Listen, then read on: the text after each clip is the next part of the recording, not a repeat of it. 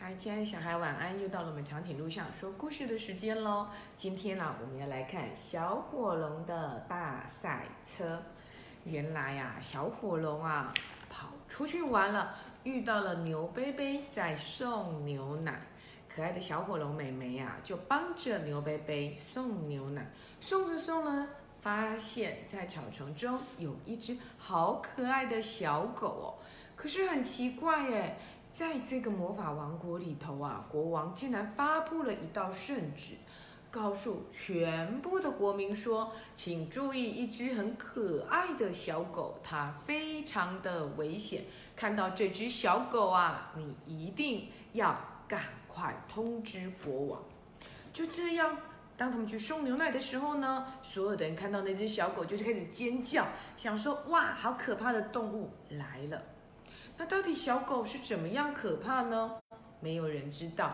所以呢，小魔法的女巫呢，会魔法的女巫呢，就跟小狗交换了身份，才知道啊，原来这只小狗啊，被抓去做实验了，每天啊都打好多好多好多的针，然后呢，他的其他的兄弟呢，都病恹恹的死掉了，只剩下这只小狗，它呢受不了。实验室天天给他打针，就咬了实验室的博士一口，跑出了实验室。那所有的人就在把，就准备要把这只小狗给抓回去了，对吧？嗯，可是呢，就遇到了小火龙妹妹，然后小火龙妹妹就救了它。哪里知道啊，就在这个时候啊，出现了这个做实验的博士。他呢，准备要把小狗给抓回去。哇，这个博士啊，他努力的要抓的时候呢，小魔女呢就施了一个法术，让牛贝贝呀，哇，脚底好像抹了油一样，跑得好快好快，变成了飞毛腿。好了，像飞毛腿一样的牛奶车呢，竟然跑进了赛车场。哇，我们来看看在赛车场。到底出现了什么精彩的事情哦？各位观众，现在为您介绍这次大赛车的参赛选手。一号选手是驾着红色敞篷跑车的皇后，二号是驾驶着大公车的熊猫先生，三号是滑着滑板的迅猛龙小弟弟，四号是开着玩具车的小暴龙。哎，等一下，等一下，小暴龙退出比赛了，因为还没有比赛，他就把方向盘给吃掉了。国王在城堡的外面飘荡着大赛车的旗子，所有的选手都停在起跑线上往前追，等着大嘴鸟播报员为他们一一介绍完毕。五号是特别从银河系另一边赶来参加的莎拉公主，她驾驶的是小火箭。六号是骑着越野机车的帅气王子，七号是骑着扫把的巫师先生。八号是三只小猪，他们一起踩着斜力脚踏车。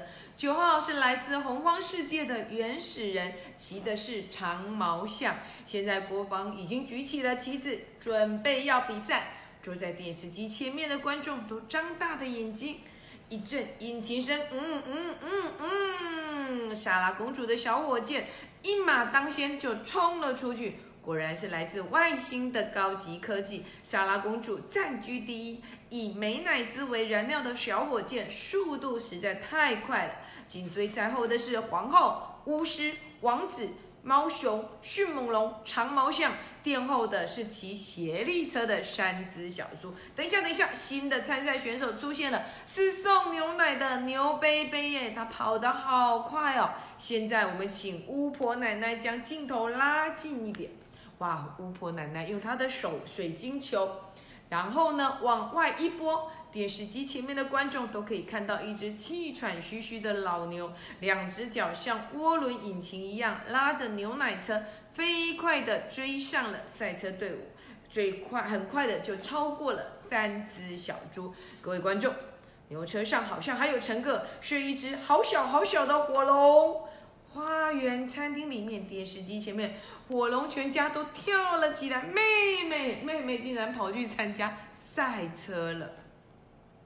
牛奶车上，小火龙拼命的想把绑住小狗嘴巴的橡皮筋给扯下来，却怎么也扯不下来。牛贝贝快追上了前面的车，请前面车子的司机贝贝帮我们的忙。牛贝贝快马加鞭的往前冲。现在镜头回到了领先的萨拉公主，大嘴鸟继续播报着：小火箭已经绕过了森林，森林的一边有一群萨拉公主的歌迷，早就等在那里为她叫啊！萨拉公主忍不住停下来替歌迷签名。啊，紧追在后的玩偶现在变成第一名了。王后从敞篷车的后面的后照镜看到其他的选手远远落在后面，忍不住得意的笑起来。魔镜啊，魔镜啊，我是不是全世界跑得最快的人呐？后视镜老实的回答：皇后该转弯了啊的一声，原来皇后忘了转弯，冲到池塘里头去，退出了比赛了。各位观众，不专心的开车，皇后被淘汰了。大嘴鸟喊着：“现在领先的选手是骑着扫把的巫师，紧追在后的是王子的越野机车、猫熊公车、迅猛龙的滑板。啊，滑板被长毛象给踩扁了，迅猛龙小弟哭着跑回家了。殿后的三只小猪骑着斜力车，看到迅猛龙小弟，伤心的跑过来，都下车安慰他们。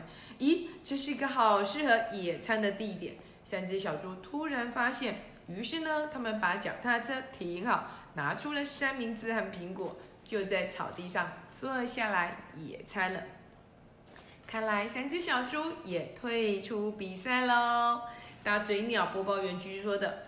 现在长毛象的原始人和牛贝贝的牛奶车并驾齐驱。各位还没有学成语的观众，并驾齐驱就是平手的意思啦！啊，原始人竟然拿出弓箭向牛奶车射击，但是车上的小火龙喷火把飞来的箭都给烧掉了。原始人看到火大吃一惊，就从长毛象上跌了下来。原来原始人从来没有看过火啦！电视镜头可以看到牛奶车和猫熊公车平手了。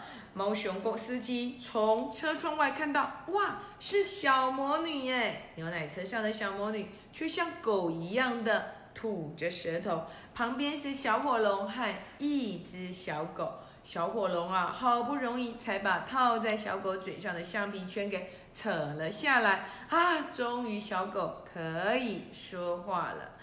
哇，这个熊猫公车啊，它一看到那一只狗狗会说话，马上吓了一跳，方向盘一歪，紧急刹车，差点撞上了路边的公车牌。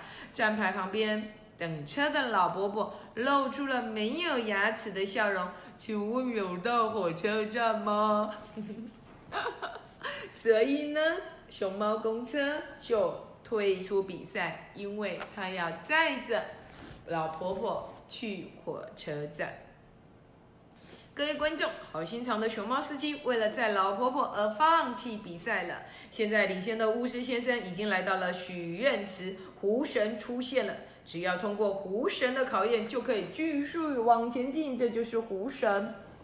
湖神对着巫师大笑，呵呵呵，请说出火龙爸爸出品的玉米脆片共有几种口味？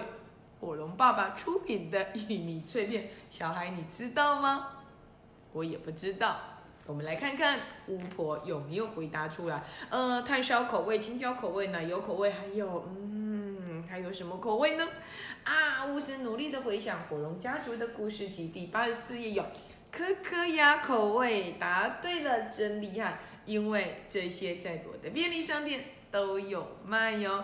各位观众，大嘴鸟播报员继续说着，巫师顺利通过了湖神的考验，骑上了扫把，继续前进。接下来到达许愿池的是帅气的王子，王子把机车停好。现在湖神要出题了，一加一是二，一加二是三，那么请问一二三四加二二三四是多少呢？一二三四加二二三四是多少呢？亲爱的小孩，赶快告诉我，一二三四加二二三四到底是多少呢？啊，王子回答是三二三四，对吗？亲爱的小孩，答案是多少？赶快算，一二三四加二二三四到底答案是多少？快点，快点，快点！王子答错，所以呢，过不去喽。好，他也淘汰了。大嘴鸟播报员继续喊着：“现在紧追在巫师后面的竞争对手只剩下牛贝贝了。各位观众，你们有没有看到他跑得那么快的牛啊？牛贝贝正朝着狐神飞奔而来。站住，停下来！”狐神对着牛贝贝大喊：“狐神爷爷，他中了魔法，停不下来啦！”小火龙对着狐神：“不停吗？谁也休想硬闯我这一关！”狐神手一横，拦住了整条赛车跑道。啊！小火龙妹妹喊着：“你的假发掉下来了。”狐神有假发吗？狐神一摸头，牛奶车就一溜烟的钻了过去。啊！牛贝贝闯关成功！大嘴鸟播报员继续喊着，电视机的火龙爸爸和火龙妈妈就欢呼了起来：“妹妹加油！再超过巫师就是冠军喽！”从电视荧幕上的特写镜头可以看到，牛奶车上的小火龙、小魔女和小狗紧紧地抓着牛奶车的护栏。各位观众，这是一个惊人的发现：从皇家科学院逃脱的实验动物就在那辆牛奶车上，这到底是怎么一回事呢？